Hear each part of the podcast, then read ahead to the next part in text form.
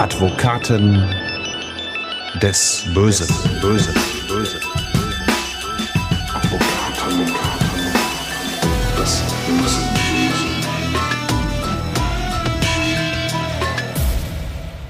Herzlich willkommen zu Advokaten des Bösen, ein True Crime Podcast, in dem Strafverteidiger ihre eigenen wahren Fälle erzählen. Mein Name ist Simone Danisch, ich bin Journalistin, Radiomoderatorin und True Crime Fan und ich heiße nicht nur euch, sondern auch Burkhard Benneken willkommen. Hallo an dich. Hallo Simone, willkommen zur letzten Podcast-Akte bei uns des Jahres 22. Genau, du hast es direkt vorweggenommen. Es ist das letzte Hallo für dieses Jahr. Wir gehen in eine kleine Weihnachts- und Winterpause mit dem Podcast. Ihr könnt uns aber natürlich in der Zeit einfach weiter auf Instagram folgen, wenn ihr das nicht eh schon tut, auf unserem Advokaten des bösen Account wird auch in der Winterpause sicher so einiges passieren. Das ist also heute quasi das Jahresfinale mit uns beiden. Und für dieses Finale gehen wir mal wieder an einen anderen Ort. Ein Ort, den wir hier und da auch mal gestreift haben in den Akten, aber noch nicht so richtig eingetaucht sind. Es geht für uns mit der aktuellen Akte unterm Arm ins Rotlichtmilieu. Aber quasi ins Rotlichtmilieu 2.0. Was ich damit genau meine, das gucken wir uns gleich genauer an. Vorher aber noch eine kleine Triggerwarnung für euch. Es wird in dieser Akte um sexualisierte Gewalt gehen. Deswegen ist meine Bitte, wenn das ein Thema ist, mit dem ihr Schwierigkeiten habt, dann überspringt diese Folge oder hört sie mit jemandem anderen zusammen an. Legen wir jetzt also mal los und ich bin auch ganz ehrlich, wenn ich an deinen Job als Strafverteidiger denke, Burkhard, dann denke ich zuerst an Fälle von Mord und Totschlag, an Drogengeschäfte, Körperverletzung, das hatten wir hier auch schon alles, Raub und Erpressung. Aber das zum Job des Strafverteidigers auch ganz regelmäßig Themen wie Sexarbeit, Prostitution und Zuhälterei gehören, das war mir nicht so klar. Aber du hast da durchaus öfters mit zu tun. Absolut. Also das Rotlicht ist einer unserer wirklich größeren Auftraggeber. Mhm. Wer Strafverteidigung in der Praxis macht, wie Hans Reinhardt und ich jeden Tag, der hat ständig mit dem Rotlicht zu tun in verschiedenen Ausprägungen. Wir haben zum einen sehr viele Clubbetreiber. Das sind Personen, die teilweise sehr professionelle große Bordelle führen, die heute auch sicherlich ganz anders aussehen, als noch vor einigen Jahrzehnten der Fall war. Das sind richtige Betriebe geworden mit riesigen Umsätzen teilweise. Und wir haben auf der anderen Seite nicht nur die Betreiber dieser Clubs, sondern auch sehr, sehr viele Damen, die im Rotlicht arbeiten arbeiten. Ich sage immer so ein bisschen flapsig, ähm, ja, das Rotlicht gibt uns immer sehr viel Arbeit. Wer in dem Bereich unterwegs ist, der hat immer mal wieder Stress in den hm. verschiedensten Ausprägungen und ganz, ganz oft sitzen dann Betroffene halt eben hier bei uns in der Kanzlei. Und da ist ja auch schon die ein oder andere kuriose Geschichte wahrscheinlich über den Weg gelaufen. Also in der Tat, ich denke daran, wie ich eine Bordellbetreiberin in diesem Fall, die hatte einen der größten Saunaclubs nähe der holländischen Grenze mhm. vor einigen Jahren betrieben. Und ich war sozusagen der Stammanwalt dieses Clubs. und dann kam abends ein Anruf, 22 Uhr rum. Ich hatte schon ein Glas Wein getrunken, Durchsuchung im Saunaclub.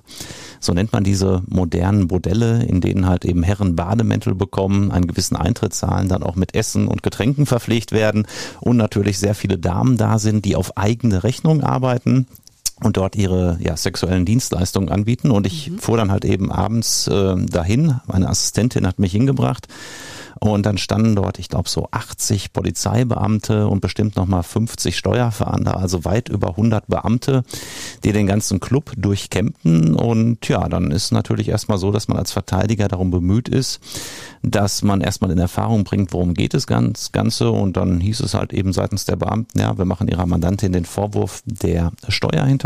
Hm. Und angeblich sollen dort Einnahmen an der Tür, die Kunden haben dort damals so um die 50 beziehungsweise 60 Euro Eintritt gezahlt, je nach Tageszeit die sollen nicht vollumfänglich angegeben worden sein. Ja, und dann ging es darum, dass die rund 80 anwesenden Prostituierten als Zeugen gehört werden sollten von der Polizei zu der Frage, wie viele Kunden kommen denn hier so am Tag rein? Mhm. Tja, und dann hatte ich mich mit dem Leiter der Polizei dort ausgetauscht und auch mit meiner Mandantin, die Chefin, die war halt eben selbst auch vor Ort. Und dann gab es für uns halt eben die Überlegung, man kann das natürlich zulassen, dass diese Zeugenvernehmungen in einem eigenen Club durchgeführt werden oder, und das wissen viele nicht, man hat ein entsprechendes Hausrecht als Bordellbetreiber oh. und kann dann auch sagen, nein, wir sind damit nicht einverstanden. Und dann, und so kam es dann auch später, muss die Polizei alle entsprechenden Zeuginnen, hier die rund 80 Prostituierten, aus dem Club mitnehmen zur Polizei, was dann auch hinterher mit Bussen geschah. Und da meine Mandantin natürlich auch etwas angesäuert war über die mhm. ganze Art und Weise, wie man mit ihr umging und die anwesenden Kunden ohnehin alle schon nach Hause gegangen waren, da ja. lief also an dem Abend ohnehin nichts mehr, haben haben wir dann damals gesagt, wir machen von unserem Hausrecht Gebrauch. Und ich stand dann da vor ja 80 halbnackten Frauen, das vergesse ich wirklich nicht, äh, das war der Aufhänger, diese Skurrilität, die man da teilweise hat. Und habe dann Natürlich sind auch viele ausländische Frauen dabei. Ich habe dann versucht, in einer Mischung aus Deutsch und Englisch klarzumachen, dass die Damen aufgrund des Wunsches der Chefin halt eben nicht hier vernommen werden sollten, sondern dann entsprechend auf dem Revier aussagen äh, mussten. Und dann kamen halt eben zwei große Busse vorgefahren. Wow. Die Damen wurden teilweise noch so ja etwas angekleidet, sag ich mal, mit mhm. Decken äh, überdeckt. Einige konnten sich auch komplett anziehen und wurden dann zum Polizeirevier gefahren. Das ist so eine so der Geschichten, Simone, die vergesse ich, obwohl sie schon über zehn Jahre her ist, die vergesse vergesse ich sicherlich nie. Das kann ich mir auf jeden Fall vorstellen, dass einem so eine Geschichte definitiv im Gedächtnis bleibt. Jetzt hast du ja auch alle möglichen Akteure in diesem Business schon kennengelernt, du hast es ja gesagt, und gerade beim Bild des Zuhälters, das man so hat, das ist ja voller Klischees.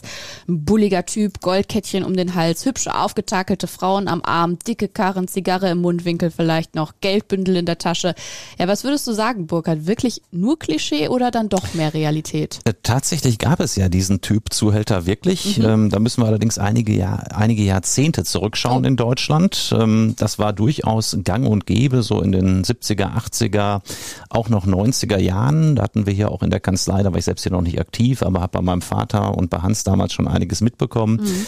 Ähm, da hatten wir auch tatsächlich viele Mandanten aus diesem Bereich, die dann sich so, ja, eine, teilweise auch mehrere Damen, wie sie immer im, im Jargon sagten, hielten, ja, und die hat man dann entsprechend, das ist auch wiederum Jargon anpussiert. Das heißt, man hat den Damen das Ganze schmackhaft gemacht, mhm. indem man gesagt hat, da ist ganz viel Geld zu verdienen. Du kriegst schon mal direkt eine schöne Louis Vuitton Tasche als Beispiel und wir fliegen jetzt mal nach Mallorca, machen erst noch ein paar Tage Urlaub und irgendwann landete man dann im Bordell und hat dann für diesen Herrn angeschafft und mhm. oftmals einen Großteil der Einkünfte dann weitergereicht, mhm. weil man auch tatsächlich ja in diesen Herrn verliebt war oder sich in den verguckt hatte zumindest und ähm, diesen Typ Zuhälter gibt es heute, also aus meiner Erfahrung heraus jedenfalls nicht mehr. Das mhm. ist wirklich überholt.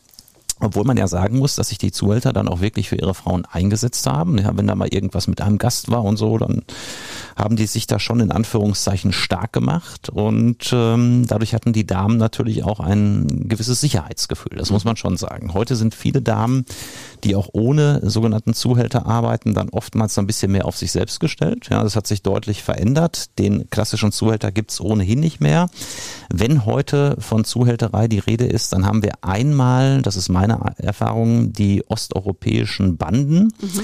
Die ähm, teilweise mehrere Mädchen dann aus Bulgarien und Rumänien vornehmlich rüberbringen und dann hinterher hier in Deutschland im Bordellen anschaffen lassen. Und dann sagen natürlich die entsprechenden Zuhälter, weil wir das alles organisiert haben. Die Mädchen konnten oftmals kein Deutsch vorher, dann werden da entsprechende Sprachkurse organisiert und die Unterkunft in Deutschland und die Anzeigen, ja, dass die halt eben auch entsprechende Kunden bekommen. Und dafür äh, wird dann halt eben bei den Mädchen abkassiert von den osteuropäischen Zuhältern, die es heute gibt. Und dann gibt es natürlich heute einen großen Teil, ähm, wo es wirklich im Prinzip eher unorganisiert läuft und dann Mädchen, wie auch in unserem Fall, über den wir gleich reden, mhm. ähm, aus Deutschland angeworben werden. Und das ist schon erstaunlich, welche Art von Mädchen, oftmals Schülerinnen, dort dann äh, in, äh, am Ende mitmachen über das Internet, über Portale wie zum Beispiel kaufmich.com angeboten werden, wobei ich jetzt gar nicht sagen will, dass dieses Portal dort nur äh, Schülerinnen und so weiter hat. Mhm. Da gehen auch ganz viele ganz normal angemeldete Damen äh, der Prostitution nach, aber es gibt halt eben immer wieder Fälle, wo junge Damen dann insbesondere über kaufmich.com ihre ersten Erfahrungen mit der Prostitution machen und das vermittelt durch, ich nenne es jetzt mal in Anführungszeichen Hobbyzuhälter. Jungs, die dann halt eben sich darum kümmern, dass die Annoncen bei Kauf mich aufgegeben werden, Bilder vorher von den Mädchen gemacht werden und natürlich entsprechende, in der Regel Low-Budget-Hotels angemietet werden in den Städten und dort werden die Mädchen dann nach entsprechender Vereinbarung mit Terminen mit den Kunden reingesetzt und dann werden oft fünf, sechs, sieben Termine an einem Tag nacheinander vereinbart und in der Regel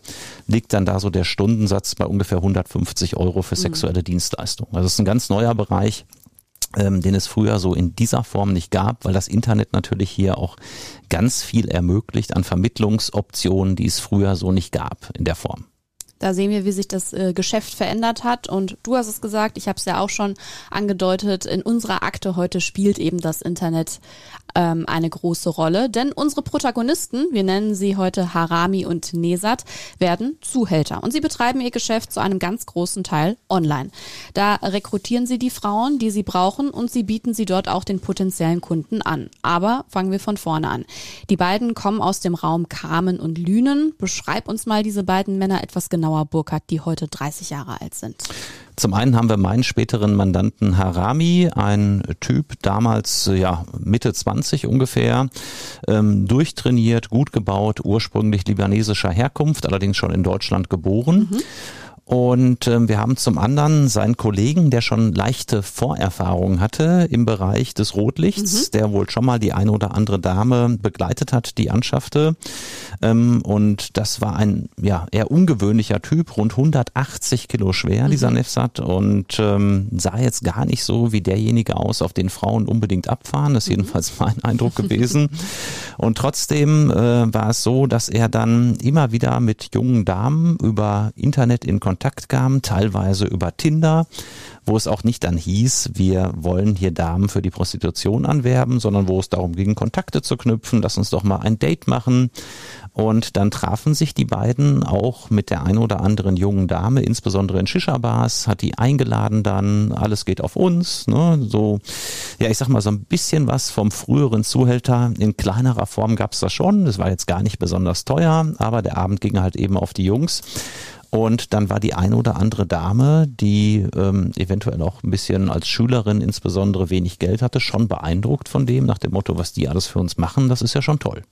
Für unseren Podcast haben wir vor kurzem mit Harami gesprochen und er hat uns da unter anderem erzählt, wie er mit seinem Bekannten Nesat damals mit etwa 24 Jahren zur Zuhälterei gekommen ist. Und ich sag mal so, es klingt kurios.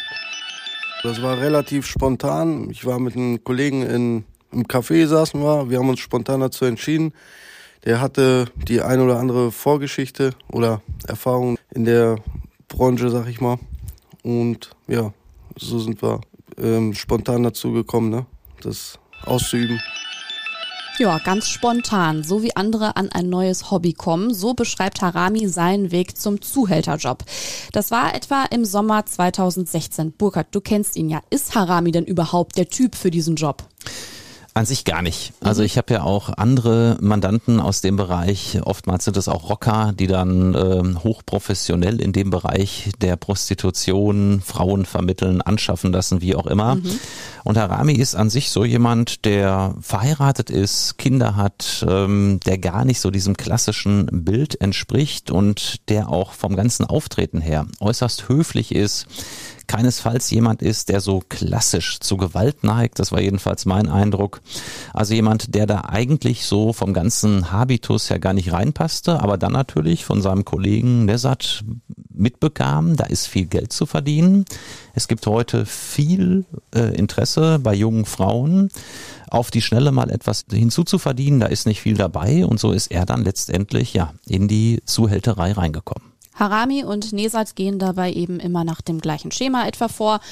Erstmal über Online-Dating-Apps wie Tinder. Es wird sich mit den Frauen getroffen, meistens in einer Shisha-Bar, du hast es erzählt, und dann geht es direkt ans Eingemachte. Von einem Escort-Service ist da erstmal die Rede gegenüber den Frauen und so schildert es Harami auch heute noch.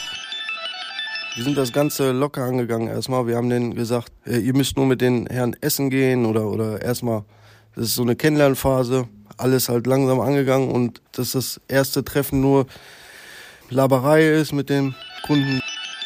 Ja, ein bisschen mit älteren Herren was essen gehen, ganz unverfänglich den Abend verbringen. Am Ende gäbe es gutes Geld. Lena war die erste Frau, die Harami und Nesat für dieses im wahrsten Sinne des Wortes verführerische Geschäft gewinnen können. Sie ist damals 19 Jahre alt. Äh, was kannst du uns ansonsten über sie erzählen, Burkhard?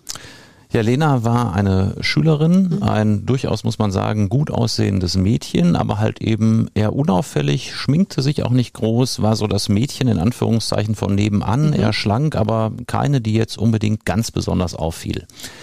Und Lena war, so hat sie es auch in dem Prozess geschildert, schon äh, beeindruckt davon, wie großzügig die beiden Jungs ihr gegenüber auftraten. Mhm. Und ähm, es war allerdings, wie gerade gehört, nicht so, dass man sagte, wir wollen dich für die Prostitution hier anwerben, mhm.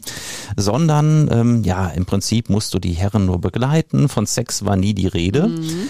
Und dann wurde sie in einem Hotel, äh, an einem Hotel abgeliefert und dort hieß es dann, dort ist ein Kunde, der möchte jetzt mal eine Stunde mit dir sprechen. Sie hatte auch kein Kondom, nichts dabei, mhm. ging dann in dieses Hotel rein und der Kunde sprach da mit ihr und zunächst entwickelte sich aus ihrer Sicht alles normal, bis es dann plötzlich hieß, ja, dann lass uns jetzt mal ausziehen. Und da war Lena in dem Moment, wie sie auch im Prozess sagte, perplex, überwältigt, weil mhm, sie da überhaupt klar. nicht mit gerechnet hatte. Die Jungs hatten ihr schließlich was anderes gesagt.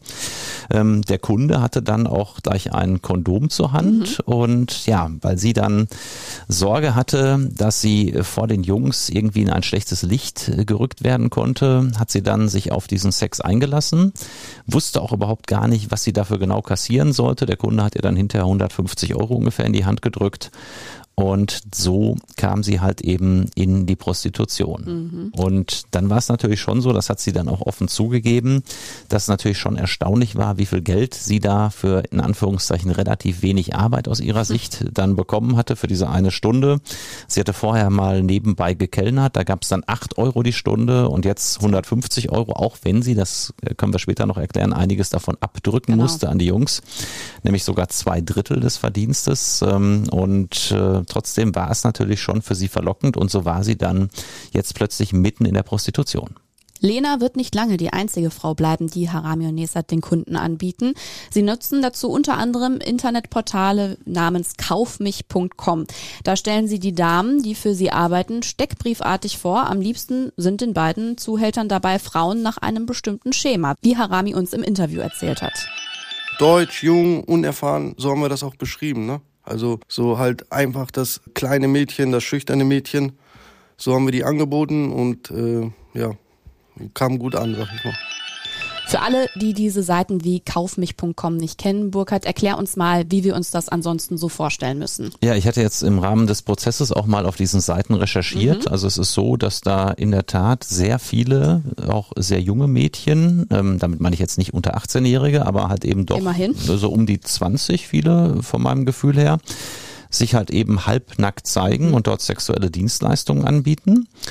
Und dann kann man halt eben über eine entsprechende Telefonnummer äh, in Kontakt treten mit den Damen und dort entsprechend dann äh, sexuelle Dienstleistungen in Anspruch nehmen. Und mhm. ein so ein ja, äh, Inserat von kaufmich.com, was jetzt nicht Lena, die sich übrigens Lena Feucht nannte, ähm, auf der okay. Seite bei kaufmich.com, sondern ein anderes habe ich mal ausgedruckt. Das war auch in der Akte und später im Prozess Gegenstand. Da geht es um eine Freundin, die Lena dann auch angeworben hatte mhm. im Auftrag der Jungs.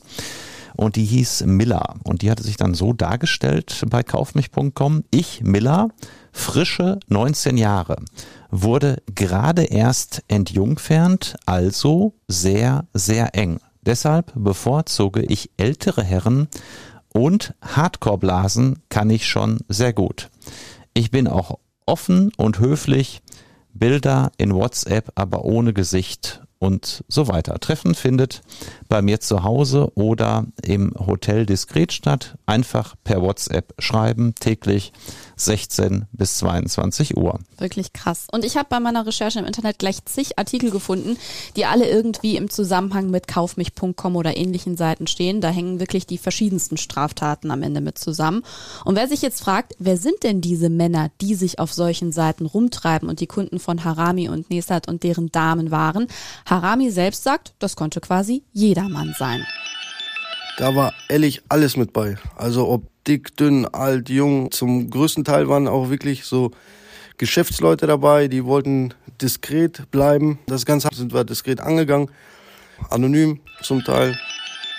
Den eigenen Beziehungsstatus haben dann einige dieser Männer in Gedanken wohl zu Hause gelassen, Burkhard. Absolut, in der Tat. Und es ist, ich höre es auch ganz oft von den, von den Damen, die äh, der Prostitution nachgehen mhm. und bei uns Mandantin sind, die sagen, also ganz überwiegend, Simone, sind das verheiratete Männer. Mhm. Die kommen dann mit dem Ehering dort an und lassen die Ehe aber dann für die Stunde oder wie auch immer mal zu Hause. Lena ist jetzt also drin im Business. Sie ist ungeplant Prostituierte geworden. Was haben Lena und die anderen Frauen denn mit ihren Tätigkeiten verdient, Burkhard? Was weiß man darüber, was da überhaupt übrig geblieben ist? Also ich habe hier aus der Akte ein Vermerk von Lena. Da hat sie mal einem Polizeibeamten geschrieben. Guten Morgen, Herr Polizeibeamter. In einer schlechten Woche habe ich circa 1950 Euro Verdienst. Davon werden dann täglich 30 Euro für die Zimmermiete abgezogen. Da hatte man eine Zeit lang also eine entsprechende Wohnung. Da, da sind dann für Harami und Nesat jeweils 650 Euro übrig geblieben und für mich 440. In einer guten Woche, und das ist schon beeindruckend, Simone, habe ich circa 4800 Euro verdient. Mhm. Davon wurden wiederum die Zimmermiete abgezogen. Dann sind für Harami und Nesat jeweils 1600 Euro geblieben und für mich nach Abzug der Kosten circa 1400 Euro.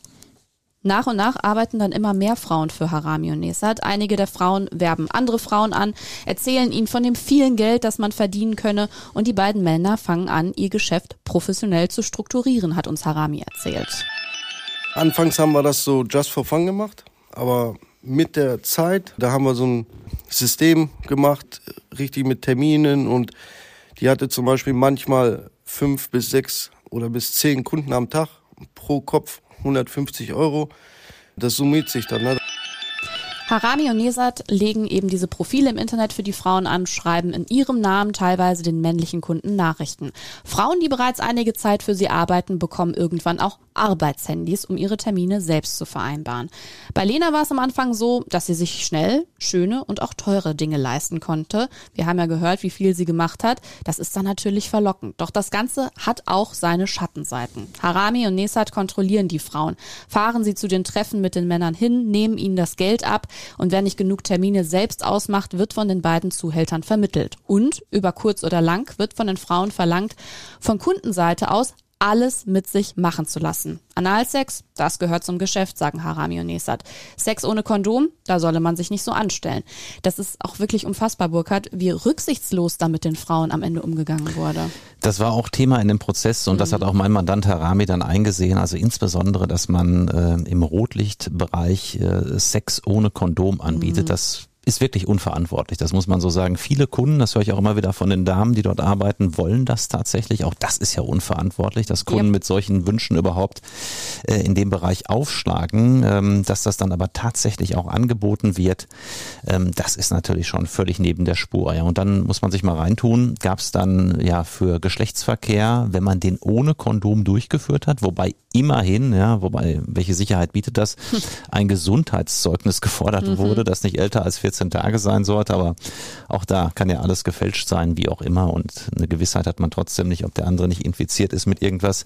Naja, jedenfalls gab es dann 100 Euro mehr ähm, und dafür haben die Damen sich ja hier wirklich äh, unter Umständen sogar im Extremfall tödlichen Gefahren ausgesetzt. Und auch wenn einige der Frauen sagen, dass sie eben nicht alles mit sich machen lassen wollen, ein Nein akzeptieren die beiden Zuhälter nicht. Sie üben extrem psychischen Druck aus.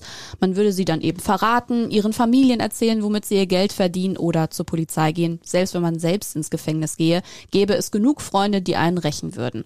Und Burkhardt den Frauen, die aussteigen wollen, wird mit extrem hohen Ablösesummen gedroht. Genau.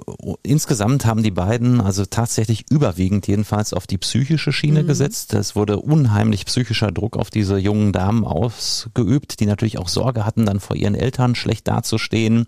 Teilweise gab es auch religiöse, kulturelle Hintergründe, wo dann die Damen unter Umständen verstoßen worden wären von der eigenen Familie. Mhm. Und das haben sich die beiden natürlich, das muss man sagen, ähm, unkorrekterweise zunutze gemacht. Ja, und das, was du jetzt ansprichst, war halt eben, wenn eine Frau tatsächlich tatsächlich raus wollte, hieß es kein Problem. Du kannst jederzeit gehen, aber wir wollen jetzt eine Abstandszahlung, mhm. so nennt man das in der Branche. Und da wurde dann gesagt 10.000 Euro. Wenn die da sind, kannst du gehen. Krass. Leg uns die auf den Tisch und wenn nicht, muss du oder eine andere Frau diese Summe bei uns abarbeiten. Und dann hatte die Dame oft die Möglichkeit, eine Freundin wiederum zu besorgen, ähm, die dann da reingeriet, was auch einige tatsächlich gemacht haben. Oder Lena zum Beispiel, die mehrere Damen angeworben hatte, mhm. hatte dann ein schlechtes Gewissen nach dem Motto, ich habe ja letztendlich auch dazu beigetragen, dass meine Freundinnen äh, hier letztlich in dieses Rotlicht geraten sind, in das sie eigentlich gar nicht rein wollten. Und dann hat Lena zum Beispiel in mehreren Fällen diese Abstandssummen abgearbeitet. Und es blieb oftmals nicht nur bei der psychischen Gewalt, sondern es kam auch hin und wieder zu körperlicher. Aber dazu kommen wir an späterer Stelle. Die ganzen Machenschaften von Harami und Nesat fliegen aber schließlich Anfang 2017 auf und es kommt zur Anklage. Burkhardt, was ist denn genau passiert und was steht dann am Ende in der Anklage? Genau, am Ende ist dann doch Lena zur Polizei gegangen, mhm. hat sich geöffnet. Auch die anderen Frauen haben eine Aussage gemacht. Ähm, es war schon so, dass einige erst gar nicht zur Polizei wollten. Die eine oder andere hatte mittlerweile auch enorme psychische Probleme, stand unter Betreuung und hat dann gesagt, nein, ich gehe da gar nicht hin, mir geht's eh schon so schlecht. Schlussendlich ist das Strafverfahren dann aber doch in Lauf gekommen und die Vorwürfe, die dann gegen Harami und Nesat erhoben wurden, die waren schon sehr umfangreich. Mhm. Zum einen ging es darum, dass äh, überhaupt der Vorwurf gemacht wurde, dass die beiden ähm, Zuhälterei begangen hätten. Mhm. Und ähm, da muss man vielleicht auch mal sagen, was ist das überhaupt, Zuhälterei? Genau, lass uns da mal ins Fachliche eintauchen. Genau, da gibt's bei uns im Strafgesetzbuch den Paragraphen 181. Da kannst du dann für Zuhälterei äh, mit bis zu fünf Jahren Freiheitsstrafe bestraft werden. Mhm. Aber was meint das genau? Also man braucht um diesen Zuhältereitatbestand zu verwirklichen, in objektiver Hinsicht erstmal, dass die äh, entsprechenden Männer einen erheblichen Teil der Einnahmen der geschädigten Frauen für sich beanspruchen. Mhm. Das ist schon mal hier der Fall gewesen, weil es von allen Damen übereinstimmend hieß, zwei Drittel unseres Verdienstes mussten wir abgeben. Wenn Stimmt. also die Stunde 150 Euro kostete, haben die Jungs 100 Euro kassiert, von denen natürlich jeder 50, aber das war natürlich dann schon mal erfüllt. Weitere Voraussetzung ist dann, dass eine Art Herrschafts- oder Abhängigkeitsverhältnis vorliegt, also so eine Überunterordnung kann man mhm. sagen. Und das ist natürlich hier unproblematisch gegeben. Mhm. Die Jungs haben natürlich auch entsprechend alles vorgegeben, waren deutlich älter.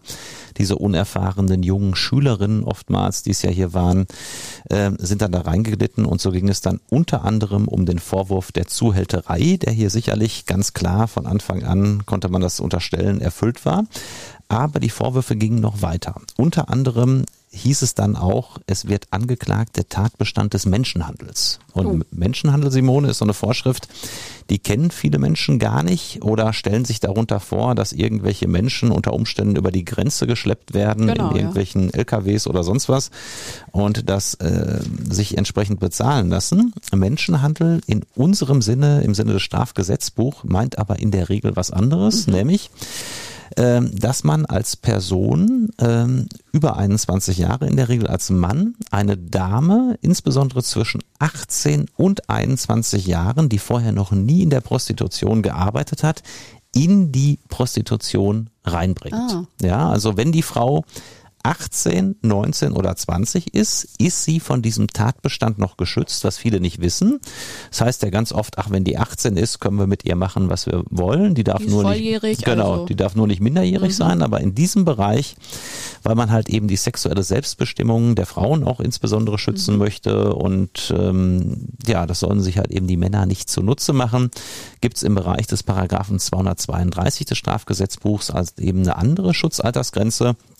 Und das ist natürlich oftmals auch für die Bordellbetreiber ein Problem, wenn dann da eine 18-, 19-Jährige auf der Matte steht und man lässt die dann in seinem Bordell arbeiten und man weiß ja dann oft gar nicht, hat die schon mal vorher irgendwo äh, die Prostitution ausgeübt oder nicht, dann mhm. ist man als Bordellbetreiber auch ganz, ganz schnell im Bereich des Menschenhandels. Jedenfalls kommt der Vorwurf dann sehr schnell auf mhm. und da wir ja auch viele Bordellbetreiber beraten, kann man wirklich immer nur da, da, wirklich dringend dazu raten, also entweder beschäftigst du nur Frauen ab 21 Jahren, da kann dir dann definitiv nichts passieren, mhm.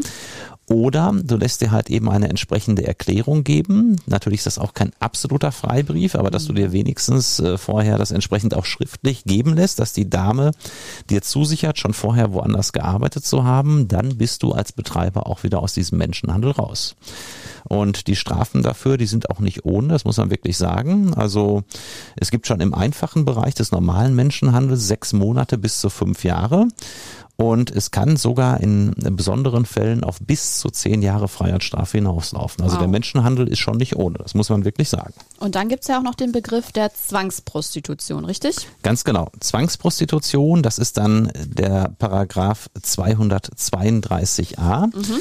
Da geht's halt eben darum, dass die Frauen so sehr unter Druck gesetzt werden, dass sie im Prinzip deshalb die Prostitution äh, überhaupt erst ausüben. Ah. Ja, und ähm, sie müssen dann halt eben im Prinzip ausgebeutet werden. Auch da ist es so, ähnlich wie bei der Zuhälterei, es geht jetzt nicht nur darum, dass ein bestimmter Prozentsatz den Damen abgenommen werden muss. Ja, also man sagt in der Regel, wenn du den Damen als äh, entsprechender Betreiber 50 Prozent der Einnahmen abnimmst, dann bist du schon in diesem Tatbestand drin. Das ist sehr naheliegend. Ja, einige nehmen ja sogar noch mehr den Damen ab. Aber was auch interessant ist, es wird ein Gesamtbild gemacht. Also wenn du jetzt zum Beispiel Aufwendungen hast, ja, du mietest als äh, entsprechender äh, Zuhälter dann Wohnungen an. Du besorgst den Damen ein teures Auto und so weiter, dann ist das wiederum abzuziehen und in diese äh, Berechnung mit einzubringen, so dass man jetzt sagen kann, immer, dass man nicht sagen kann, immer, wenn du 50 Prozent des Dirnenlohns den Damen abnimmst, bist du automatisch im Bereich der Zwangsprostitution. Das stimmt so nicht, sondern man muss immer im Einzelfall genau hinschauen, wie sind die Verhältnisse? Was wird den Damen auch gegebenenfalls auf anderem Wege zurückgegeben? Ist für unser Strafgesetzbuch an sich eher unüblich, denn normalerweise gibt's immer nur so ein reines, in Anführungszeichen, äh, äh, Bruttoprinzip, ja, und ähm, das ist hier ein bisschen anders. Das muss man wirklich sagen. Hier wird dann wirklich hingeschaut, wie viel bleibt netto bei dir als Zuhälter hängen? Und wenn du auf anderem Wege wieder einen Teil zurückgibst, wird dir das auch zugute gehalten. Klingt am Ende doch wieder sehr bürokratisch. Klingt, klingt sehr bürokratisch, genau wie die Definition äh, von Prostitution, die auch in diesem Rahmen immer wieder eine Rolle spielt, die viele nicht kennen und die auch sehr juristisch ist. Trotzdem finde ich es einfach mal, an der Stelle können wir das mal machen. Also der Bundesgerichtshof versteht unter Prostitution eine zu Erwerbszwecken ausgeübte äh, wiederholte entgeltliche Vornahme sexueller Handlungen mit zumeist wechselnden Partnern, bei welcher die sexuelle Beziehung nicht in ein persönlich emotionales Verhältnis integriert und dies auch nicht angestrebt ist. Also man, Pros- Prostitution ins Amtsdeutsch gegossen. Genau, man kann sagen, wieder diese verrückten Juristen mit ihren Ausdrücken, aber am Ende, wenn man es mal genau hinterfragt, passt das schon ganz gut. Ähm, soll halt eben immer heißen, wenn du aus Gründen des äh, Geldverdienens mit dir fremden Männern ständig äh, wechselnd natürlich äh, sexuelle Handlungen ausübst, dann bist du im Bereich der Prostitution. Bis es zum Prozess für Harami und Nesat kam, dauerte es dann aber einige Zeit. Der startet nämlich erst am 8. November 2022 am Dortmunder Landgericht. Das Ganze ist also noch gar nicht so lange her, Burkhard. Lena und eine weitere Frau treten dabei als Nebenklägerin auf und es geht direkt am Anfang noch um viel mehr als die Tatbestände, über die wir jetzt schon gesprochen haben. Denn Körperverletzung und auch Vergewaltigung stehen noch im Raum. Das mit der äh, physischen Gewalt hatte ich ja auch schon vorher angedeutet. Schildere uns mal, worum es da im Prozess genau gegangen ist. Also neben den Tatbeständen, die wir gerade hatten, wie Zuhälterei, Zwangsprostitution, Menschenhandel, ging es zum einen auch um Vergewaltigung. Genau. Und zwar soll Lena mit einer Goldkette, nachdem sie gerade von einem Freier aus dem Zimmer kam, geschlagen worden sein von Nessat, also dem Mittäter meines Mandanten. Und soll dann dazu gezwungen worden sein, mit ihm sexuell zu verkehren. Angeblich habe sie das nicht gewollt und deshalb stand dann äh, tatsächlich der Vergewaltigungsvorwurf im Raum, zwei Jahre Mindeststrafe. Also auch nochmal ein ganz, ganz dickes Delikt, was hier mit angeklagt war. Und es gab noch mehrere unter Umständen auch gefährliche Körperverletzungen, die angeklagt waren. So soll Harami, mein Mandant, eine der Damen, als sie dann wohl nicht parierte, mit einem Kleiderbügel ins Gesicht geschlagen Oh haben, um sie gefügig zu machen. Und da ist dann sogar eine Narbe im Gesicht geblieben. Ne? Da ist sogar eine Narbe im Gesicht verblieben und es machte natürlich auch jetzt nicht unbedingt das beste Bild, weil bei so einer Gesamtbetrachtung ähm, diese jungen Damen und dann die beiden ja deutlich älteren Herren, die dann da nicht nur psychischen Druck aufbauen, sondern auch mal zugeschlagen haben. Das war schon, also zu Beginn des Prozesses beim Landgericht, der wie gesagt erst vor kurzem startete, hatten wir so den Eindruck, dass etwa vier bis fünf Jahre Gefängnis für beide im Raum standen. Das war so das, was über dem Verfahren schwebte. Der zuständige Staatsanwalt sagte wörtlich, wir sind hier meilenweit von einer Bewährungsstrafe entfernt. Das war so das, was am ersten Hauptverhandlungstag dort über den Jungs schwebte. Wir Verteidiger sind relativ offensiv in das Verfahren gegangen. Ähm, Nefsat hatte auch einen, muss ich sagen, sehr starken Verteidiger aus Dortmund, den Kollegen Budde der sich auch richtig ins Zeug gelegt hat. Und Kollege Budde und ich haben uns abgestimmt und auch ganz offen gleich zu Beginn des Verfahrens unser Ziel formuliert, nämlich dass für beide Jungs eine Bewährungsstrafe an, mhm. angestrebt werde. Und ähm, das hat die zuständige Kammer, also das Gericht, auch erstmal so ja in den Raum gestellt, ob da eine Verständigung möglich war, aber die Staatsanwaltschaft war wie gesagt ursprünglich in einem ganz ganz anderen Bereich. Und deshalb musste dann der Prozess in Anführungszeichen streitig verhandelt werden und die beiden Angeklagten haben sich zunächst auch nicht zur Sache eingelassen. Mhm. Aber neben diesen furchtbaren Details, die über die Frauen bekannt geworden sind, wurde der Prozess auch noch von einigen nicht minder furchtbaren, aber auch kuriosen Einzelheiten bestimmt. Da war zum Beispiel die Geschichte mit der Polizeianwärterin. Harami hat uns erzählt, dass auch sie anfing, für ihn und seinen Kollegen zu arbeiten. Die war eine auszubildende Polizistin und die kam nach Feierabend in Uniform, Polizeiuniform zu uns. Da hatten wir auch immer einen gewissen kleinen Respekt, ne? ja, hat sie sich umgezogen und dann ging es schon los mit der Arbeit, ne? Wie hat sich diese absurde Geschichte für dich im Prozess dargestellt, Burkhard? Ja, also das hatte ich ehrlich gesagt auch noch nicht, dass eine Dame, die tagsüber der Ausbildung bei der Polizei nachgeht, für Recht und Ordnung sorgen will, dann direkt nach Feierabend äh, ja noch in Dienstuniform sozusagen ins Bordell geht mhm. und dort dann äh, ja, natürlich die Kleidung wechselt und dann anfängt anzuschaffen. Das war schon, das war schon wirklich merkwürdig. Man muss dazu sagen, dass diese Dame auch in dem Prozess zugab, dass sie schon sehr früh, ähm, bevor sie überhaupt in die Prostitution kam, psychische Probleme hatte. Ähm, ich glaube, es gab da sogar auch einen stationären Aufenthalt in der Psychiatrie einmal. Sie hat am Ende dann, wenn ich das richtig verstanden habe, ihre Ausbildung bei der Polizei auch nicht zu Ende führen können. Ähm, da war also schon einiges im Argen. Das muss man schon wirklich sagen, denn dass eine Polizeibeamtin oder eine Auszubildende nebenbei noch so etwas ausübt, das hatte ich sonst ehrlich gesagt noch nie gehört. Und dann gab es ja noch die Geschichte mit einer jungen Frau, die für Harami und Nisat arbeitete. Sie wurde von Lena sozusagen angeworben, hatte zuvor aber noch nie Sex gehabt hatte noch nie Sex gehabt, wollte aber, das hat sie auch deutlich formuliert, unbedingt Geld verdienen, war angelockt von dem, was sie bei Lena sah, all diese teuren Gegenstände, all diesen Luxus wollte sie auch haben und hatte sich an sich vorgenommen, das hat sie ja wörtlich so gesagt im Termin, das erste Mal für den richtigen aufzuheben. Ja, und der richtige war dann aber am Ende der völlig falsche, nämlich mein Mandant Harami, weil sie ja unbedingt anschaffen wollte dann. Das war auch die, die ausdrückliche Vorstellung, die sie dann hatte, hat sie natürlich gesagt, okay, was machen wir jetzt? Und dann hat man diskutiert dort äh, im Club sozusagen.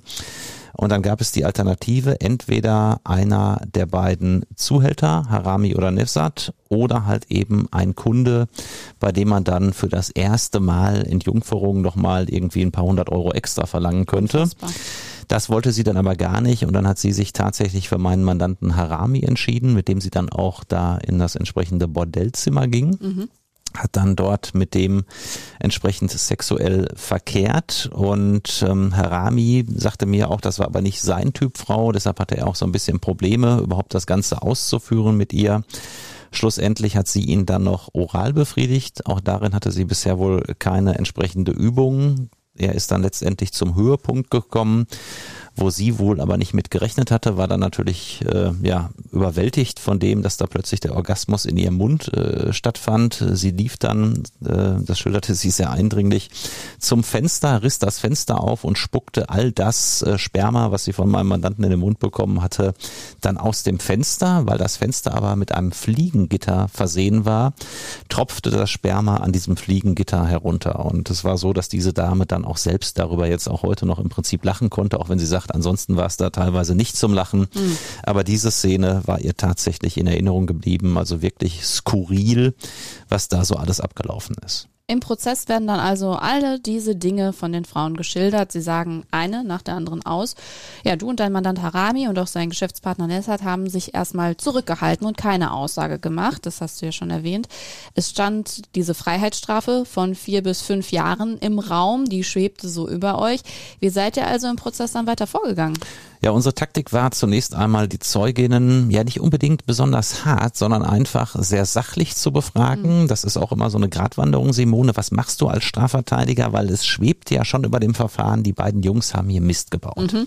Es sind junge Frauen ähm, durch die Bank, ja, Schülerinnen gewesen im Prinzip oder Auszubildende bei der Polizei und anderen Betrieben, die äh, natürlich erstmal einen gewissen Bonus auf ihrer Seite haben und die man auch nicht durch die Mangel drehen wollte. Das haben wir auch sehr deutlich zum Ausdruck gebracht und ich glaube, das kam auch bei allen Beteiligten gut an. Trotzdem haben wir natürlich die ein oder andere Frage gestellt, die dann letztendlich auch dazu führte, dass insbesondere der ja, dickste Tatbestand, wenn ich das so nennen darf, nämlich der Vergewaltigungstatbestand, mhm. entfiel, weil Lena, die ja angab, äh, vergewaltigt worden zu sein, dann sagte, nein, diese Gewalt, die ihr widerfahren sei, sie sei ja mit einer entsprechenden Kette geschlagen worden, die sei aber nicht im Zusammenhang mit irgendwelchen sexuellen Handlungen gewesen, sondern nur einfach allgemein, weil es wohl mal nicht so lief und entsprechenden Stress gab. Und das war dann ja sozusagen unser Jackpot, gerade bei Lena. Wir hatten aus dem WhatsApp-Chatverlauf von Nefsat, dem Mitangeklagten, hatten wir an die 400 Bilder in Farbe, die wir entsprechend ausgedruckt haben, viele Nachrichten, denn es war wohl tatsächlich so, und das ist in dem Chat sehr deutlich geworden, dass sich Lena jedenfalls im Laufe der Zeit in Nefsat verliebt hatte, mhm.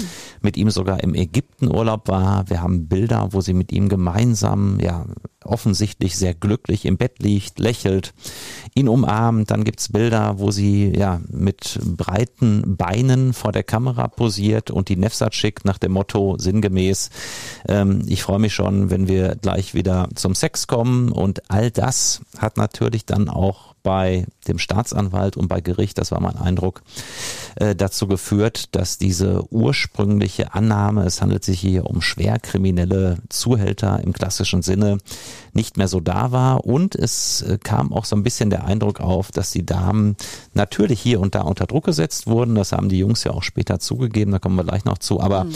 dass auch vieles schon von dem, ja, Streben nach Geld bestimmt war und dass es ganz so unfreiwillig in vielen Fällen auch doch nicht war. Ja, du hast es gesagt, die Dinge wie Menschenhandel, Zwangsprostitution und gefährliche Körperverletzung haben die Jungs dann gestanden und es kam auch noch zum Täter-Opfer-Ausgleich. Es war dann so, dass wir einige Tage verhandelt hatten. Mhm. Die äh, ja, schlimmsten Vorwürfe hatten wir entschärfen können, beziehungsweise zumindest minimieren können. Und dann sind wir Verteidiger auf die beiden Nebenklagevertreter zugegangen, die die geschädigten Damen vertreten haben. Also zwei der Damen waren mit entsprechendem Anwalt auch im Gerichtssaal vertreten. Und das muss man sagen, das waren wirklich sehr professionelle, engagierte, aber auch erfahrene Nebenklagevertreter. Da mhm. gibt's auch andere, ja, so klassische Opferanwälte sind oftmals, ist mein Eindruck, so ein bisschen sehr einseitig, drücken immer nur auf die Tränendrüse und sagen, kommen Sie mir ja nicht mit Geld an, Sie können sich nicht freikaufen. Und das war hier wirklich ganz anders. Es war wirklich so, dass gesagt wurde, ja, die Damen haben Schmerzensgeld verdient, das sehen wir auch so. Und wir haben uns dann tatsächlich mit beiden Anwälten auf eine Summe von jeweils 5000 Euro geeinigt, mhm. die jede der beiden geschädigten Damen bekommen sollte. Die anderen Damen, die jetzt nicht so im Fokus waren, haben kleinere Summen bekommen. Und äh, dadurch wurde dann auch ein entsprechendes Geständnis ermöglicht. Mhm. Wir haben dann halt eben gesagt, die Vorwürfe, die noch verblieben waren, insbesondere der Menschenhandel, man wusste halt eben, die Damen waren unter 21, trotzdem hat man sie erstmals in die Prostitution gebracht, die Zuhälterei, na klar, man hat den Damen zwei Drittel abgenommen. Und ja, auch die Zwangsprostitution stimmten, weil man da halt eben entsprechenden Druck aufgebaut hat und schon ausbeuterisch tätig war. Und auch die Körperverletzung hat man eingeräumt, dass äh, man an der einen oder anderen Stelle tatsächlich ausfällig geworden geworden ist. Und das hat dann eine Stimmung ermöglicht, die letztendlich äh, am Ende des Prozesses meines Erachtens für ein solches Verfahren ungewöhnlich positiv war. Wir hatten einerseits die Damen nicht über Gebühr in Anführungszeichen ins Kreuzverhör genommen, mhm. was sicherlich sehr gut ankam bei allen Verfahrensbeteiligten. Wir hatten einen Ausgleich, wir hatten eine Entschuldigung, die dann ausgesprochen wurde zu, zu Ende des Prozesses. Und es war auch mein Eindruck, dass es den Damen im Prinzip gut getan hat, das Ganze jetzt noch einmal zu erwähnen und dann endgültig damit abschließen zu können. Mhm weil die meisten sagten auch, ja, im Prinzip haben wir das alles in uns reingefressen, verdrängt. Ähm, ich wollte da gar nichts mehr von hören. Dann ist auch sicherlich nochmal die ein oder andere Emotion rausgegangen, als die beiden Angeklagten dann aber gesagt haben, ja, das stimmt, wir haben da großen Mist gebaut. Ähm, war das schon auch irgendwo eine Genugtuung, das war mein Eindruck, für mhm. die Geschädigten. Ja, die Frauen haben das Geld auf jeden Fall akzeptiert und angenommen. Und das bedeutet ja auch immer eine kleine Strafmilderung. Genau, es gibt ja den Paragraphen 46a des Strafgesetzbuches und da steht halt eben drin, sinngemäß, wenn sich Täter und Opfer entsprechend verständigen auf einen Ausgleich mit einem Geständnis, mit einer entsprechenden Schmerzensgeldzahlung, dann kann die Strafe gemindert werden und das macht sich dann oftmals schon, ja, deutlich bemerkbar, das muss man sagen.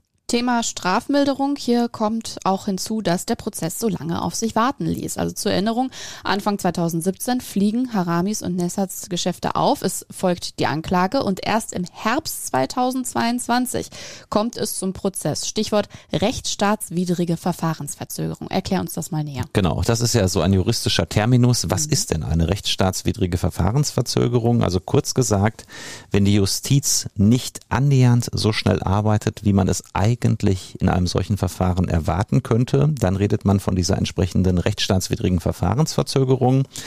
Und die führt dazu, dass am Ende es sich für die Angeklagten günstig auswirkt. Natürlich ein solches Verfahren äh, hat natürlich auch für Angeklagte, egal was sie getan haben oder nicht, eine ganz enorme psychische Belastung. Mhm. Und das darf man nicht vergessen. Für Harami und Nefsat war es jetzt so, die Anzeige, wie du gerade sagtest, erfolgte im Jahre 2017 und die haben dann fast sechs Jahre sich damit äh, rumgequält, was bekomme ich am Ende? Mhm. Was, Woran lag das? Was, es lag letztendlich daran, die Staatsanwaltschaft hatte relativ zügig gearbeitet, das muss man sagen, die Anklage zum Landgericht geschickt. Es gab noch eine weitere Anklage gegen die Jungs zum Amtsgericht, die mhm. wurde dann hinterher noch hier zum Landgericht hinzuverbunden.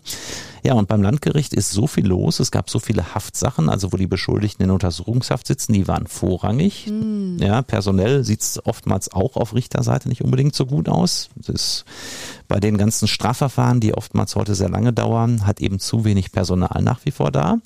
Und dann bleibt ein solches Verfahren, wo die Angeklagten nicht in Haft sind, wie hier Nefsat und Harami, dann oftmals jahrelang einfach liegen. Wahnsinn. Und ähm, ja, wie löst man das Ganze? Jetzt könnte man ja einfach sagen, wir setzen den Strafrahmen, normal hätten die Jungs drei Jahre meinetwegen verdient und dann geben wir denen zwei Jahre. Da sagt der Bundesgerichtshof aber, so wird das nicht berücksichtigt, sondern es ist so, dass man schon das in Anführungszeichen richtige Strafmaß auch hier festsetzt, selbst wenn so ein äh, Verfahren jahrelang dauert.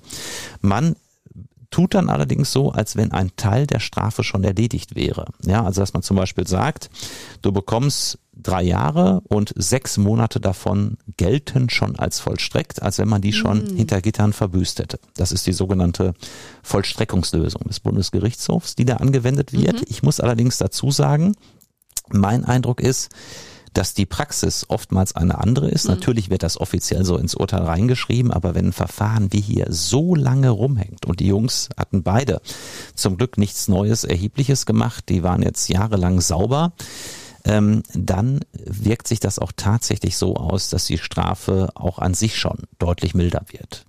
Sechs Hauptverhandlungstage gab es in dem Prozess und noch bevor es ein Urteil gab, wartete dein Mandant Harami noch mit einer Überraschung an Verhandlungstag drei auf dich. Denn da gab es noch ein weiteres Verfahren. Worum ging es da? Genau, das wusste ich auch zunächst nicht. Das mhm. kam dann wirklich sehr überraschend. Und zwar äh, zauberte er dann plötzlich ein Vorladungsschreiben der Polizei aus seiner Jackeninnentasche mhm. äh, auf dem Flur des Gerichts in Dortmund und sagte dann, Mensch, Herr Bennecken, da ist noch was im Argen. Und da ging es halt eben um ein Verfahren der angeblich räuberischen Erpressung. Mhm. Also vom Vorwurf her auch sicherlich nicht ohne. Ähm, zum Glück muss man sagen, ähm, ist da bisher nicht viel passiert gewesen. Ähm, also es gibt nur erstmal den Vorwurf und ob da etwas dran ist oder nicht, muss man an anderer Stelle klären. Nur es war nicht so, dass er zwischenzeitlich halt eben irgendeine dicke Straftat begangen hätte, für die er verurteilt worden wäre. Mhm. Und wie sah dann am Ende das Urteil aus? Das Urteil sah dann am Ende genauso aus, wie es der Mitverteidiger Budde und ich tatsächlich für unsere Mandanten äh, von Beginn an angestrebt hatten. Es gab eine Bewährungsstrafe für beide. Für Nessat gab es zwei Jahre mit Bewährung und mhm. ich hatte ja noch das Problem, Simone, das du gerade ansprachst, mhm. dass ich wusste, gegen meinen Mandanten läuft noch etwas mhm. und ob da was dran ist oder nicht, kann man jetzt noch nicht beurteilen, das lassen wir mal dahingestellt, aber rein theoretisch muss ich ja als Strafverteidiger unterstellen, vielleicht bekommt mein Mandant für diese räuberische Erpressung noch eine weitere Strafe. Mhm. Und wenn ich jetzt zwei Jahre mit Bewährung hier in diesem Verfahren beim Landgericht in Dortmund akzeptieren würde, dann hätte ich ja ein Problem Problem, weil du kannst eine Bewährungsstrafe überhaupt nur bis zwei Jahre bekommen. Mhm. Und wenn dann eine neue Strafe in einem anderen Verfahren noch mal hinzukäme und selbst wenn es nur drei Monate wären, könnte man nicht mehr auf eine Bewährungsstrafe kommen, weil daraus eine Gesamtstrafe gebildet wird und dann wären es meinetwegen zwei Jahre und zwei Monate oder zwei Jahre und ein Monat, aber jedenfalls über zwei Jahre. Und dann müsste Harami zwangsläufig ins Gefängnis. Ja, ich habe dann mir Gedanken gemacht, wie mache ich das? Ähm, führe ich dieses Verfahren, äh, das da anhängig ist, offiziell ein, weil die anderen Beteiligten hatten davon keine Kenntnis. Ähm, oder, und dafür habe ich mich dann entschieden, bringe ich das erst im Schlussplädoyer ganz zum Ende. Und so habe ich es dann getan und auch ganz offen die Bitte an das Gericht formuliert, ähm, zu berücksichtigen, dass noch ein Verfahren gegen meinen Mandanten anhängig sei, ich nicht weiß, was daraus wird. Und ähm, wenn man Spielraum sehen würde nach unten, also unter zwei Jahre, dass man diesen möglichst ausnutzt und das konnte ich auch gut begründen, ja, weil ich davon ausging, dass man eigentlich so bei ungefähr zwei Jahren lag weil halt eben alle Damen gesagt haben, übereinstimmt, die hier äh, der Prostitution nachgegangen sind, dass Harami der deutlich sympathischere war mhm. als Nessat, der deutlich angenehmere, der im Prinzip auch kaum Gewalt angewendet hat, der auch nicht derjenige war, der vorne stand mit dem psychischen Druck, mhm. sondern der eine eher untergeordnete Stellung hatte. Und das war für mich ein Argument. Und genau darauf ist das Gericht dann auch eingegangen und hat dann meinem Mandanten anstatt der wohl ursprünglich vorgesehenen zwei Jahre mit Bewährung nur ein Jahr und elf Monate mit Bewährung gegeben. Und wie gesagt, das ist jetzt nicht nur eine Formalie, sondern dieser eine Monat, der da halt eben uns bewilligt wurde, der kann möglicherweise in dem Verfahren, das ja immer noch anhängig ist und irgendwann vielleicht einmal zur Aburteilung kommt, kann uns da womöglich noch, ja, ganz, ganz äh, günstig zur Seite stehen, kann möglicherweise Harami dann endgültig von dem Gefängnis retten. Der Richter hat ja auch am Ende festgestellt in seinem Urteil, dass sowohl dein Mandant Harami als auch Nessa eher, ich sag mal, Amateure in der Zuhälterei waren. Dass sie da mal eingetaucht sind, sich da mal ausprobiert haben, aber eigentlich nicht wirklich zu der Szene gehört haben. Wie schätzt du das ein? Absolut. Also nicht nur der Richter, auch der Staatsanwalt schon. Der hat dann im Laufe des Verfahrens tatsächlich ein anderes Bild bekommen. Mhm. Natürlich das, was Strafbares gemacht wurde, aber ja. nicht das, was man ursprünglich nach Aktenlage wohl so annehmen konnte. Und auch der Staatsanwalt hat ja dann am Ende deshalb sogar eine Bewährung gefordert und wörtlich in seinem Schlussplädoyer davon gesprochen, dass die beiden eher Hobby Zuhälter mhm. gewesen sein. Und das sehe ich auch so. Das ist tatsächlich, ohne dass man irgendetwas bagatellisieren möchte, mhm. Simone, aber es ist tatsächlich eher so Jungs waren, die das mal nebenbei so ein bisschen gemacht haben. Denn ich habe hier in meiner Kanzlei auch schon ganz, ganz andere Zuhälter kennengelernt, die nicht nur ständig die Frauen schlagen, die wirklich ganz, ganz üble Dinge mit denen machen, die im Extremfall sogar ihnen mit einem Anschlag auf ihr Leben drohen. Ja, da wird dann teilweise sogar Säure ins Gesicht geschüttet. Krass. Frauen werden dauerhaft entstellt, also abgrundtief schlechte Sachen. Äh, oftmals sind auch Rockerorganisationen dahinter, mhm. die mit einer ganz anderen, ohne dass ich jetzt alle Rockerorganisationen hier in einen Topf werfen möchte, die aber teilweise jedenfalls mit einer ganz anderen kriminellen Energie daran gehen, ganz anders organisiert sind als zwei so Jungs, die die mal eine Anzeige bei Tinder aufgeben. Und äh, man muss natürlich auch sagen, es ist in diesem Bereich sehr, sehr viel Geld zu verdienen und überall, wo viel Geld zu verdienen ist, gibt es natürlich auch gewisse Strukturen. Das war hier eine eher anfängerhafte, aber es gibt halt eben auch die hochorganisierten Strukturen und teilweise geht es da ja um unfassbare Beträge. Wenn ich allein an den Bereich der Laufhäuser denke. Mhm. Das ist ja auch so ein Bereich der Prostitution, der sehr, sehr viel in Anspruch genommen wird. Da sitzen halt eben Frauen äh, hinter entsprechenden Glasscheiben und bieten dort ihre Dienste teilweise schon für 30 Euro an, teilweise 50 Euro, auf jeden Fall eher im unteren Segment mhm.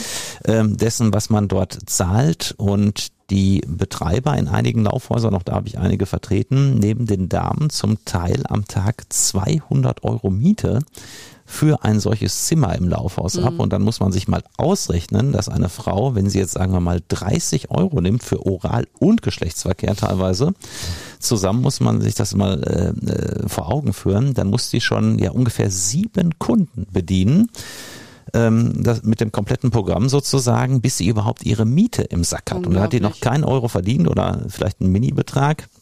Und daher kenne ich auch Mandantinnen, die mir geschildert haben, dass sie in diesen Laufhäusern bis zu 30 Männer am Tag bedienen mit Oral- und Geschlechtsverkehr mhm. wohlgemerkt. Und ähm, das ist natürlich schon, schon heftig, muss man wirklich sagen. Aber wenn man sich dann äh, überlegt, welche Summen da verdient werden, wenn in so einem Laufhaus teilweise 100 Damen arbeiten, mhm. ja, dann sind das ja bei 200 Euro Miete, kann man sich ausrechnen, am Tag schon 20.000 Euro Einnahmen. Mhm. Oder in den Saunaclubs, wo halt eben noch ganz andere Beträge gedreht werden. Ähm, da gibt es halt eben sehr luxuriöse Saunaclubs, insbesondere so im Frankfurter Bereich ähm, mhm. oder auch in Süddeutschland. Da wird teilweise bis zu 80 Euro Eintritt genommen. Und ähm, dann arbeiten dort um die 100 Frauen, mhm. die auch nochmal Eintritt zahlen. Und wenn da am Tag 500, 600 Männer reinkommen, mag man sich ausrechnen, dass da mehrere 10.000 Euro jeden Tag an Umsätzen gedreht werden. Also ein Bereich, der wirklich auch heute noch sehr, sehr lukrativ ist, wo wirklich viel Geld zu verdienen ist. Spannender Exkurs auf jeden Fall vor der Winterpause hier bei Advokaten des Bösen.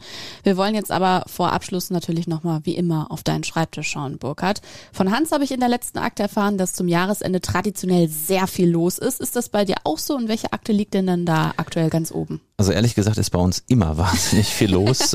es ist, es ist wirklich irre, was wir hier an Zulauf, an, an neuen Strafsachen haben. Zurzeit ist es wirklich so, dass wir vieles gar nicht mehr annehmen können. Ich habe hm. jetzt gerade noch relativ frisch angenommen einen Mandant, der ursprünglich auch aus dem Rockermilieu stammen soll der auch schon knapp neun Jahre vor geraumer Zeit wohlgemerkt im Gefängnis gesessen haben soll. Und jetzt hat er mir eher einen kleineren Vorwurf bei einem Amtsgericht in Süddeutschland, wo ich jetzt nach dem Wochenende direkt verteidige. Mhm. Sonntag geht's dann für mich runter und Montag sind wir dann bei dem Amtsgericht in Kalf. Ähm, und da geht's darum, dass er zum einen seiner Ex-Frau 40 bis 50 Leitsordner mit Steuerunterlagen entwendet haben soll. Da ist ein Diebstahl angeklagt. Mhm.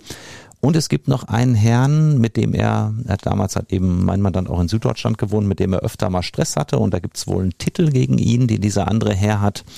Und deshalb soll mein Mandant ihn verprügelt haben. Und ja, mein Mandant streitet alle Vorwürfe ab. Und ich könnte mir auch vorstellen, dass da zumindest seine Ex-Partnerin, aber auch der Herr, der einen Titel gegen ihn hat, durchaus ein deutliches Motiv hat, eventuell mal ein bisschen Rache zu üben, mal Mandanten eins auszuwischen und da werden wir dann ja am Montag jetzt im Prinzip in der vorletzten Woche vor Weihnachten nochmal richtig ja, ähm, stark einsteigen. Da geht es dann darum, dass wir insbesondere natürlich die Zeugen im Optimalfall als unglaubwürdig dastehen lassen.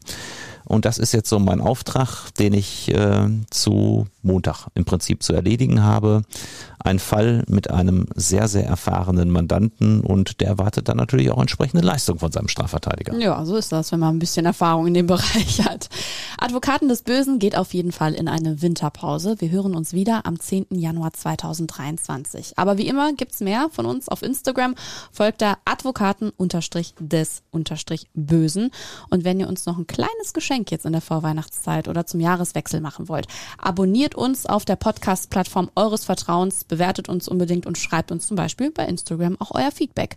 Und damit wünsche ich euch tolle Weihnachtstage, auch dir Burkhard und natürlich auch einen guten Rutsch ins neue Jahr. Da hören wir uns wieder. Bis genau. dahin. Dir Tschüss. und unseren Hörern natürlich auch von mir. Viele Grüße zum Jahresende. Wir freuen uns sehr, dass ihr so zahlreich vertreten sind. Unsere Zahlen sind weiter rasant steigend. Und, sehr das darf, darf, ich ja auch nochmal sagen, ähm, wenn ihr Interesse habt, wir machen das Ganze ja auch immer noch bei Hitradio FFH. Genau immer jeden zweiten Donnerstag in der Woche, wo auch der Podcast kommt, ab 19 Uhr, zusammen dort mit Rebecca Risse. Und da freuen wir uns natürlich auch, wenn ihr im Sendegebiet wohnt oder sonst Zugriff auf Hitradio FFH habt, wenn ihr dort vielleicht auch mal reinhört. Auf jeden Fall schöne Feiertage, einen guten Rutsch und ich freue mich, wenn ihr 2023 bei Simone, Hans und mir auch wieder dabei seid. Das hoffen wir doch. Auf jeden Fall. Tschüss. Ciao.